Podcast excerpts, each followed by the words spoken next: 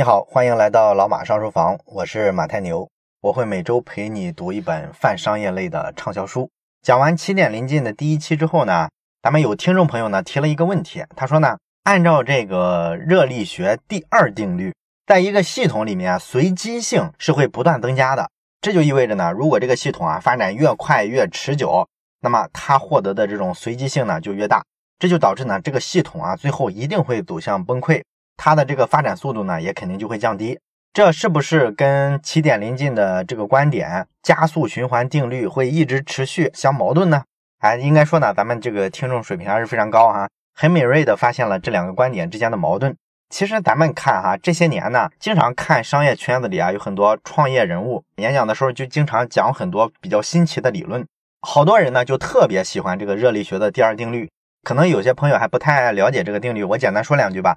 热力学的第二定律呢，又叫做熵增定律啊。熵呢，就是一个火字旁，一个商业的商。这个熵的物理意义是什么呢？就是说一个体系或者一个系统，它的混乱程度，这个东西就叫做熵。那么熵增就是说呢，混乱程度增加了。所以呢，熵增定律的意思就是说呢，系统里面的这个混乱程度总是在不断的增加，这会导致呢这个系统啊最终走向崩溃。简单来说吧，这个熵增定律的意思呢，就是。系统是从有序走向无序的。咱们举一个例子吧，比方说生命，生命其实就是一种比较有序的组织形式，像细胞啊、基因啊，包括说各个器官啊，有序的排布在每一个生命个体里面。所以呢，你仔细看一下每一个生命个体啊，其实都挺复杂。那么在组成生命的所有的这些元素里面，最基础的元素是什么？肯定是碳元素嘛。所有的碳元素按照一定的规则，有秩序的组织在一起，这就能形成一个特别复杂的生命形态。但是生命也有寿命，所以呢，不管你的基因怎么折腾，每一个生命的个体呢，最终它有一个共同的宿命，就是一定会死掉。那生命个体死掉之后呢，原先组成生命的这些碳元素肯定就重回自然了嘛，是吧？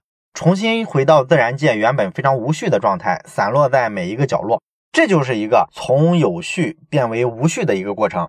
所以呢，从长时段来看呢，啊，一个自我循环的系统一定会被无序消解掉的。这就是所谓的热力学第二定律。那么，破坏这个有序的主要动力是什么呢？其实就是各种随机性。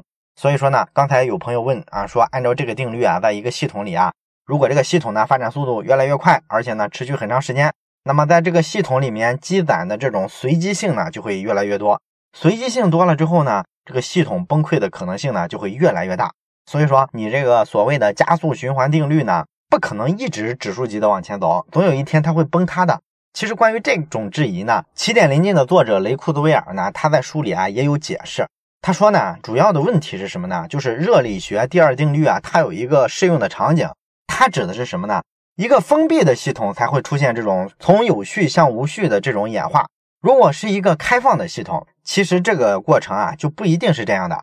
你比方说一个市场，它往往来说呢，早期的时候啊坑蒙拐骗，各种不规范，但是随着它运行。这个系统啊会变得越来越规范，越来越成熟。这个过程其实就不是一个熵增的过程，反而是一个熵减的过程，对不对？所以说呢，咱们商业圈子里啊，好多创业者啊，或者说好多大佬啊，出来演讲的时候啊，开口闭口谈熵增定律。有的时候呢，你仔细分析一下他们说的这个话，其实都是把这个概念的适用范围给它扩大了。很多时候他们说的都是在一个开放的环境里，所以呢，这个结论根本就不成立。这是对上一期一个听众朋友的问题的回答。那么上一期既然咱们说了这个加速循环定律啊，在理论上呢是会不停的延续下去，那么这就会导致呢很多新的技术啊也会受它的影响，出现一个指数级的发展，最终呢对人类的社会呢产生革命性的影响。那到底是哪些技术会对人类的未来产生革命性影响呢？咱们这一期呢就讲一下三种技术：基因技术、纳米技术和人工智能。咱们先看基因技术，咱们现代科学越研究越发现。咱们人类的这个生命呢，其实跟一台计算机是越来越像的。虽然说咱们常识上感觉那是机器，咱们人呢是一个活生生的生命，可是对生命科学的研究呢，却越来越发现，其实人和计算机啊，虽然看上去完全不一样，但是背后的运作机制啊是几乎一模一样的。你比方说，我们的这个身体啊，每秒来说呢，要生成五百亿个血红蛋白分子，然后呢，每个分子上呢又包含五百多个氨基酸。然后这些氨基酸呢，都是根据我们的这个 DNA 信息生成的。这个过程其实就特别像计算机，因为计算机咱们知道，它也是用芯片来控制整个系统，是吧？在芯片上刻好了一些电路，然后写好了它基本的运行规则。完了之后，这个电脑呢就会按规则去运行。DNA 对于人体来说，看上去跟集成电路、跟芯片对于电脑来说是非常非常像的。只不过呢，电脑的实现方式是晶体管，而 DNA 的实现方式呢是通过分子链的方式。所以说，咱们研究好人类的芯片 DNA，就能研究清楚咱们人体的大部分生命的秘密。那么咱们之前也讲过，人类基因破译工程呢，在本世纪初就已经完成了。破译完了之后呢，咱们后续呢，对于基因方面的研究呢，就出现了一个指数级的发展。有一个典型的例子是什么呢？就是 SARS 病毒。当时呢，从发现这个病毒到破译这个病毒的基因，只用了三十一天。而在八九十年代的时候，咱们检查这个艾滋病的病毒，破译它的这个基因呢，我们用了十五年的时间。所以你看，这同样的两种病毒，我们破译它的这个基因花费的时间已经完全不一样了。这反映出我们的这个技术啊是非常的纯熟了。那么我们技术纯熟了之后呢，对于基因就可以进行分析、复制、编辑这些技术呢，对我们人体啊就特别棒，可以解决很多我们目前面临的一些问题。比方说呢，我们人体这台计算机呢并不完美，随着我们时间运行的增加，我们会得很多病，比方说心脏病啊、癌症啊、糖尿病啊、中风啊。然后呢，我们还会变得衰老，器官的这些功能呢，逐渐都不太灵了。但是呢，这些东西啊，其实都不是不可逆的。我们完全可以用技术手段来弥补我们身体这台计算机的一些漏洞。那么，起点临近的作者库兹韦尔，他本身就是一个很好的案例。库兹韦尔呢是有心脏病的家族基因的，因为他父亲呢在五十二岁的时候呢就死于心脏病，所以呢，库兹韦尔很早就知道自己可能在年纪大的时候会得心脏病。所以他就用技术手段去改善自己的生活状态。他每天呢吃两百五十片营养补剂，而且呢每个星期啊都会进行六次静脉注射。做静脉注射呢，主要是注射一些营养物质，它能把这些营养物质啊直接通过血液吸收掉，而不需要说把这些物质啊通过消化道进入肠胃慢慢的去吸收。这事儿有什么好处呢？就是你不需要消耗你的肠胃的基本的功能，不需要让它这么高强度的去工作。所以这就保护了他的身体器官。到他五十六岁的时候啊，他去做了一个测试，测试了一下他身体的这个生理年龄，结果呢就发现他当时的生理年龄啊只有四十岁。这也算是一个非常有意思的一个技术宅的例子了。当然了，你要这么干，其实你看还是比较痛苦的，是吧？你每个星期注射六次，一般人可能也受不了。如果我们能用基因技术来改善我们的身体的话，可能效果上会好得多，而且体验上也会提高很多倍。咱们人类的科学家呢，目前在动物身上已经做到过一些延长寿命的实验。比方说，科学家曾经修改过一种虫子的基因，这个虫子的名字呢叫做秀丽隐肝线虫。改了这个虫子的一部分基因之后呢，这虫子的寿命呢就延长了六倍。那你要是按这个技术算，如果在人类上也能实现这样的话，那咱每个人啊可能能活到差不多五百岁，这个就非常理想了，是吧？然后咱们在老鼠身上呢也做过类似的实验，让老鼠呢成功的延长了自己的寿命。这个实验就更进一步了，因为老鼠的基因跟人类就非常接近了，有百分之九十几的重合度。所以说呢，这就意味着咱们可能啊用基因技术去抵抗衰老，这事儿并不是一个完全乌托邦的一个说法。当然了，在衰老的过程中呢，咱们还面临很多问题。你比方说，细胞会丢失，或者说细胞会萎缩。面对这个问题呢，咱们人体呢有一些生理机制啊，能够抵御这个过程。咱们的身体呢会及时的去替换那些破损的细胞。但是呢，有些器官就不大行，比方说心脏，心脏就不能足够快的替换掉那些坏死的细胞。但是随着时间推移，它毕竟来说需要一些新的细胞。这时候它会怎么办呢？心脏的一个解决办法呢，就是把那些还存活的一些好的细胞呢，让它变大。通过这样的方式呢，来维持心脏的一个基本功能不下降。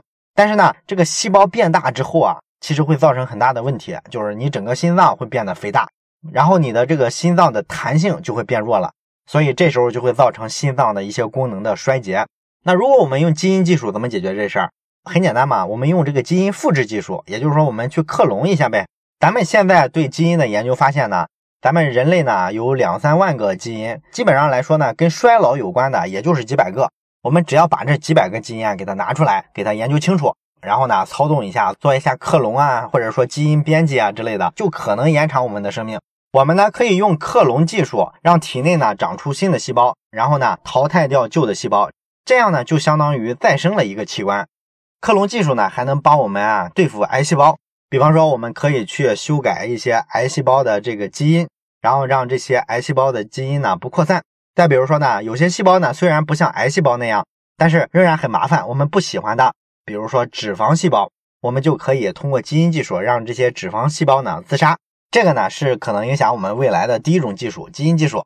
那么咱们今天要讲的第二种技术呢，就是纳米技术啊。纳米技术呢，咱们经常听，但是大家其实都没有太多的概念，不知道什么叫纳米技术。一纳米啊，只相当于一米的十亿分之一。所有的纳米技术都是在这么小的一个尺度上进行各种作业、各种生产，所以说这绝对是非常科幻的一种技术。而且呢，纳米技术啊，我们如果去长时段的看一下，会发现它也是按照指数级的速度在往前发展的。基本上来说呢，每十年纳米技术呢就会提高四倍。那么纳米技术它为啥这么牛呢？就是因为呢，它从底层啊完全改造了咱们人类的这种生产生活。比方说，咱们人类要盖一个房子，或者说生产一辆汽车，我们一般都是怎么生产呢？先要有一个整体的概念，然后呢，把这个整体的目标呢给它拆解，最后呢就拆解成了各种零部件。完了之后，把这个零部件交付给工厂，让他们一个个去生产。生产完了，我们再倒回来，再把这些零部件呢给它组装，组装成一个个的整体。这样的生产方式呢，就要求我们，如果你想追求一个整体的效果。比方说，让这辆车呢跑得又快，安全性又好，那么你需要把这个目标呢分解到零部件上，然后生产各个零部件的企业呢才知道，哦，我要精益求精，去打磨某一个元器件。但是呢，如果说你有了纳米级别的生产能力，那这个过程啊就完全给它颠覆过来了。纳米技术是可以挪动一个个的分子的，我们完全可以按照某一种程序制造出世界上的任何一种物质，而且呢无比的精密。因为你都是分子层面的调整嘛，当然了，任何一个技术它都需要载体，就像说咱们要制造一种精密的仪器，那么必然需要制造这种仪器用的机床。那我们把这个纳米技术啊，要想应用起来，需要一个什么样的载体呢？我们呢可以通过制造纳米级别的机器人，用计算机呢把这个设计方案分解为具体的执行程序，然后把程序直接下达给纳米机器人就行了，让纳米机器人呢去挪动各个分子。然后达到一个生产的目的。当然了，如果机器人去挪动一个一个的分子的话，可想而知，我们要生产一个产品的话，一定需要特别特别多的纳米机器人。那你说需要这么多纳米机器人，我要怎么制造呢？其实很简单，你就写一个程序嘛，然后让这个纳米机器人呢自己复制自己就行了，根本不需要那么费劲。他们也是通过挪动分子或者原子这个过程呢，就能制造出很多的同伴来。然后一旦达到了某种数量，你呢就可以再通过这个程序呢关闭这个纳米机器人的自生产，这样呢你就获得了你想要的那些数量的纳米机器人。那么这些纳米机器人它要生产肯定需要能量是吧？这个能量从哪来呢？这个呢也不难，因为咱们说了纳米机器人啊可以模仿细菌那么设计嘛，所以它的能量呢你也可以模仿细菌，让它从这些什么氢啊、氧啊、葡萄糖里啊去获得能量，也可以呢用什么电能啊或者超声波啊、太阳能来实现。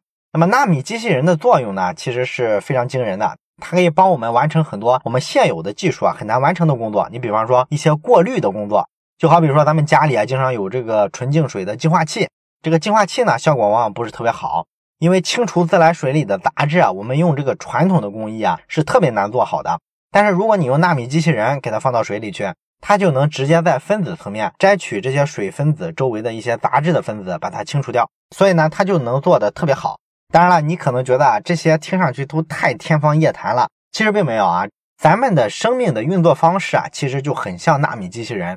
因为咱们体内啊，要实现很多功能的话，一般都是通过各种化学反应。化学反应的时候，一般都用到一种东西，叫做酶啊。酶呢，咱们在生物学上学过，它就是一种催化剂嘛，是吧？但实际上它的工作状态啊，就跟咱们刚才讲的这个纳米机器人的工作状态啊，几乎一模一样。它就是按照这个 DNA 的指令，然后不断的去破坏或者说重新排列分子，然后就让我们的这个生命呢一直保持一个比较有序的状态。纳米机器人呢只不过是模仿了这个生命的过程而已，它也是把分子啊做各种整合、重新排列组合，然后呢就能制造出各种各样的产品。而且呢，这个纳米机器人的生产效率啊会非常非常的高。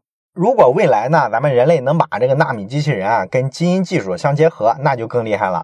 这样的纳米机器人呢，就能进入咱们人体的细胞里面，可以修改或者重组那些有缺陷的基因，帮我们治疗一些疾病。甚至他们还可以直接把这个蛋白质啊，让它生成氨基酸。这样呢，就比我们这个生物系统啊效率要高得多。人家直接在分子层面做了移动嘛。用纳米机器人对我们人类来说呢，其实最好的一种回馈呢，就是能够提高能源的利用效率。因为咱们知道，人类啊现在可用的能源其实是比较匮乏的。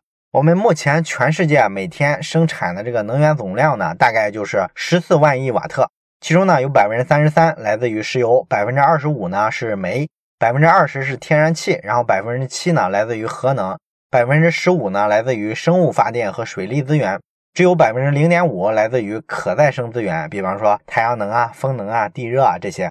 这个能源结构啊，如果说到二零三零年的话，随着咱们人类呢这个计算能力啊剧增，很可能呢能源需求啊会是现在的两倍。那么按照咱们现在利用能源的这个效率呢，其实就明显的撑不下去了，是吧？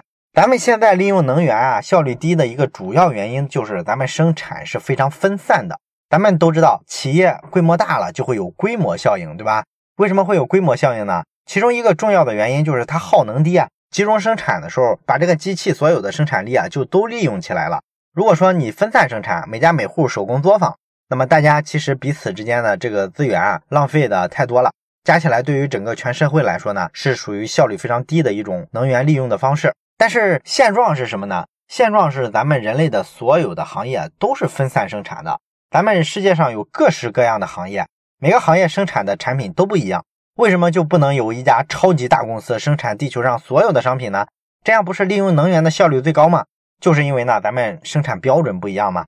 你生产衣服的和一个炼钢厂，它的产品不一样，它的机器也不一样，它怎么可能在同一个厂子里、同一套生产车间里实现这事儿呢？但是有了纳米技术啊，就不一样了，它可以在分子层面做生产。对于纳米技术生产来说，什么产品对它来说都是一样的生产流程。你不就是调整这种分子之间的间距啊、结构啊、排列组合方式吗？就这些东西，其实对于纳米技术来说是一套通用的生产方式。所以说，它可以生产各式各样的产品，不管它差异有多大。而且呢，特别有意思的是什么呢？这个纳米机器人啊，不仅说它比较节约能源，它甚至还能自己啊成为能源。因为纳米机器人呢，在调整分子的过程中呢，是可以输出热能的。输出的这些热能啊，如果我们有足够的技术把它收集起来，其实反而可以变成能源。甚至来说呢，通过纳米技术呢，未来呢，我们可以把这个全世界能源生产的这个方式啊做一个调整。可能未来呢，所有的能源存储这事儿呢，就不是由什么大型的电力公司啊统一进行管理了，很可能这事儿啊会交给每一个普通的家庭。比方说呢，科学家们已经研究出来了一种纳米级的燃料电池。这个燃料电池呢，可以通过人体的血液里的葡萄糖氧化反应来产生电能，最高呢可以产生一百瓦的电能。也就是说，通过纳米技术可以用人来发电。那么《起点临近》这本书里呢，还做了一个测算，他说呢，在不破坏当前的生态环境的前提下，人类呢能生产出来的这个总能量啊是十的十五次方瓦。如果说把这些能量都供给给纳米机器人，那么我们大概呢能养活起十的十六次方个纳米机器人。它根本不需要额外的其他能量去给到这些纳米机器人，让他们来保持运转。我们人体自己的这个能量就够了。而且呢，未来啊，我们还可以啊把这个纳米机器人啊，给它放到我们人体的这个血液循环里面，让纳米机器人呢，在我们的血管里面到处的循环。这样呢，它就可以帮助我们呢，清除一些乱七八糟的东西，或者帮我们检测一些什么癌细胞啊之类的。这个事儿可不是天方夜谭啊，咱们现在在动物实验里已经取得成功了。科学家就用这个办法治好了老鼠的一型糖尿病，而且我看前一阵儿，二零一八年三月份的时候，有一个媒体的报道啊说，中国科学院国家纳米科学与技术中心把这个机器人啊，就放到动物的体内，像老鼠啊、猪都做过实验。放到动物体内之后呢，这个纳米机器人呢，就可以定点的清除掉癌症，把这个恶性肿瘤啊给它消除掉。它是什么原理呢？为什么能消除掉恶性肿瘤呢？就是因为呢，进到体内之后呢。它就顺着这个血液循环，找到这个有恶性肿瘤的地方，把血液里啊携带的这个氧气啊、营养物质啊给它截留下来。也就是说，它不让这些营养啊源源不断的输送给这些恶性肿瘤。所以呢，时间长了，这些恶性肿瘤呢都饿死了。它就用这个办法把这个癌症细胞啊给它杀死了。这是前一阵咱们中国人做到的这个纳米机器人进入血液循环。如果能在猪这种比较大型的哺乳动物身上做实验成功的话，我相信它距离啊放到人身上其实就不会特别远了。咱们中科院这个纳米机器人啊，它的这个长相其实就是一根空心管儿。这个空心管呢，直径是十九纳米，长度呢是九十纳米，这就是所谓的纳米机器人了啊！没有头，没有腿，也没有手。不过呢，我一想也就释然了。咱们人类不可能想象力永远那么低吧，是吧？老是把机器人想成是变形金刚或者说人的样子，那我们想象力也太匮乏了嘛。所以说呢，这个纳米机器人进入血液循环这个事儿，并不是个乌托邦的东西，是已经实现了的。那么通过这个呢，我们未来呢，可以让纳米机器人代替我们血管里的这些什么红细胞啊、白细胞啊，实现这些基本的功能。这些机器人携带氧气的这些效率肯定比红细胞强。然后它杀灭外来的病菌病毒的效果啊，肯定比白细胞要强。库兹韦尔预测说，如果说用这个纳米机器人换掉我们体内原有的这些红细胞、白细胞的话，一个运动员可能不用大口的呼吸就能狂奔十五分钟。我们呢对这个技术呢也是拭目以待。这是咱们说的第二个技术，纳米技术。那么今天咱们要讲的第三个也是最后一个技术呢，是人工智能技术。其实呢这个技术啊，咱们不需要说的太多，简单说一下就行了。这个是目前正在发生的，咱们也天天关注。我相信呢，你也有比较多的了解了。实际上呢，对于人工智能的技术来说呢，一个核心的命题是什么呢？就是机器啊，到底能多大程度上替代我们人？咱们人呢，之所以成为人，实际上靠的是两件事情。第一个就是学习能力，第二个就是自组织能力。这两个能力啊，就让我们跟其他所有的物种区别开了。首先，咱们看一下学习能力，人的这个学习能力为什么这么牛呢？就是因为我们的学习靠的是一种机制，叫做模式识别。这个所谓的模式识别是什么呢？就是说咱们人类啊观察事物的时候，一般来说会这么去看，会找一找它和其他事物的相同点和不同点，然后呢对它进行归类。比方说咱们写一个字吧，老马的马，这个马字呢，所有人写出来啊，字体啊、风格啊都不太一样，只要大概上结构是相似的，我们所有的人都知道这是同一个字。这种认知方法的好处是什么呢？它可以用比较少的一些模型，帮我们归纳出整个无穷无尽的世界的一些基本的特点。缺点就是它不太精确嘛，所以咱们人类在做一些非常精确的事情的时候，大部分人都非常痛苦。比方说，让你去读财务报表，你会非常的难受。那这个东西，人工智能机器它能不能学习呢？其实只要程序足够的精巧，人工智能啊也能学会这种模式识别的方式。你像咱们之前聊过好多回。AlphaGo 战胜李世石，战胜柯洁，就是深度神经网络算法。这个算法其实并不是说我在电脑里啊给你输入进去这个围棋啊是什么规则，应该怎么走，而是直接给这个人工智能的程序啊给他看录像，他自己就总结出来怎么样才能下赢这个围棋。这就是典型的模式识别了吗？他从几十万盘围棋里啊总结出了统一的规律。这个学习的过程跟咱们人类真的就一模一样了。而且说来呢，人工智能学会了人类的模式识别。它可没丢掉它自己原先的长处啊，他原先的长处就是逻辑能力啊，他有很强的计算能力啊，所以说人家学会了人类的模式识别之后，还同时保有自己啊一眼就能看懂财务报表的这个能力，而咱们人就不行。所以说人工智能的未来学习能力会比人类强越来越多，这是咱们说的学习能力。咱们还说人类另一个独步天下的武功是自组织能力，自组织能力又是个啥呢？这个自组织能力呢，咱们举个例子来说，就好比说你看到苹果就想起了圣诞节，这个能力就叫自组织。也就是说，它是把不同的意象给你串联起来。这个能力啊，是其他的动物、其他的物种完全不具备的。但是现在呢，也不大一样啊。人工智能呢，也在挑战我们这个能力，因为你的这个大脑呢，怎么从 A 想到 B，其实可以用现代科学的办法呢，把这个过程完整的分析出来。其实就是咱们之前讲的大脑皮层层面的那些活动啊，无非就是些电子信号。电子信号是通过一些生化反应实现的，比方说释放什么激素。我们通过一些核磁共振成像之类的技术啊，都能把这事儿啊越来越清晰的了解透。了解透了之后呢，我们就可以啊写一个软件模仿一下这个过程。所以说以后的这个人工智能啊，它见到苹果就想起了平安夜，这不是非常正常的一种能力吗？然后对咱们人类来说呢，咱们有情绪有创意。这些东西啊，其实本质上来说也是一种自组织能力，因为它也是依赖联想嘛。你看到一个悲伤的电影，就特别的伤心流泪，是吧？瓦特呢，看到茶壶盖跳，他就知道水开了，这个动力啊，有可能用来驱动机器。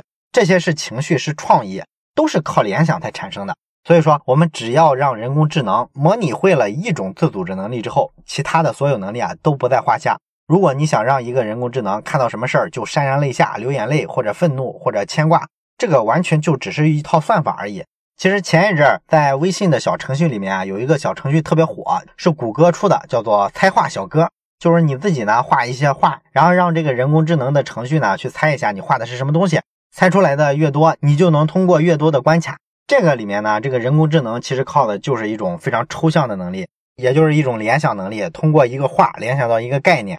这是咱们说的人区别于其他物种非常强的两种能力，一个是学习能力，一个是自组织能力。目前来说呢，人工智能啊都给它攻克了，而且呢，人工智能啊还建立了自己的优势，人家计算能力更强呗。而咱们人类的大脑呢，本身计算能力啊其实不弱。但是问题就在于，人脑啊，它不是专注于去解决问题的，有时候它还要匀出一部分计算能力来干别的事儿。比方说，我们要协调人的这个肢体动作呀，所以说呢，我们这个人呢很难一心二用，而这个人工智能就不一样了。比方说，它可以一边创作音乐，一边设计晶体管儿。那么人工智能的这个应用呢，其实就非常多了。之前咱们讲过很多了，像什么自动驾驶啊，IBM 做的那个人工智能的医生 Doctor Watson。不过呢，我比较惊讶的是这本书里啊讲了一件事儿。他说呢，其实，在十几年前啊，人工智能就非常发达了。在九幺幺之前啊，当时美国的这个人工智能啊，其实通过分析一些公共交通监测的信号，就已经认为可能会出现这个恐怖袭击的问题。所以，他曾经发出过警报。只可惜呢，就被当时的美国的这个政府部门呢忽略了。结果呢，就发生了悲剧。然后最后呢，咱们既然说到了这个人工智能的问题啊，就避不开一个特别俗的问题。就是未来啊，人工智能会不会越来越聪明，然后控制人类、奴役人类？这事儿呢，库兹韦尔的看法是，只是在逻辑上成立，但是实际上并不成立。他打了一个非常经典的比方，他说啊，这个人工智能的这个所谓的智力啊，超越人类，其实并没有什么可怕的。你从超市里啊随便找一百个人，然后让他们研究一个科学问题，这一百个人是注定要失败的，他绝对赶不上一个专业的科学家。表面上来看呢，这一百个人他的记忆力啊、思维能力啊，他的总和一定比一个人大好多倍的。但是这个大一百倍啊，其实并没有什么意义。你真正的想让这一百个人完爆这个专业的科学家，那需要找到不同行业的专家来组成这个团队，那才行，是吧？他拿这个东西类比呢，他认为人工智能比人聪明一百倍、一万倍，记忆力好一万倍、一千倍都没有什么可怕的。关键在于你有没有能力啊，把这些人工智能他们的智慧啊给它组织起来。这个呢需要很长的一段时间，人工智能想进化出组织能力，这个太难了。人类呢总是能找到控制他们的办法，而且呢，人工智能的这个起点啊，其实还是人类。虽然说它能自主的学习，有很高的智能，但是这套算法不都是人类写给它的吗？这就有点像什么呢？有点像咱们人类的这个起点啊，是寻求基因复制，就这么一个简单的规则。咱们在这个简单的规则基础上呢，演化演化就成了今天的社会啊，无比之复杂，有政治，有经济，有冲突，有宗教啊，乱七八糟的什么都有，完全看不出我们是为了这么一个简单的规则演化到今天的。但是呢，这个规则到今天仍然是驱使着我们人类做各种各样的选择的一个最最重要的一个原始的动力。那么对于人工智能来说也是一样，它有一个最初始的规则，这个东西啊，毕竟是我们人类去定义的，所以说我们对人工智能呢，其实还是有相当的控制力的。这就是这本书对于人工智能的看法。好了，影响未来的三种技术：基因技术、纳米技术、人工智能，我们都讲完了。那么这三种技术在未来无限发达之后，究竟会带领人类走向哪里？然后人类的这个终极命运又会是什么样呢？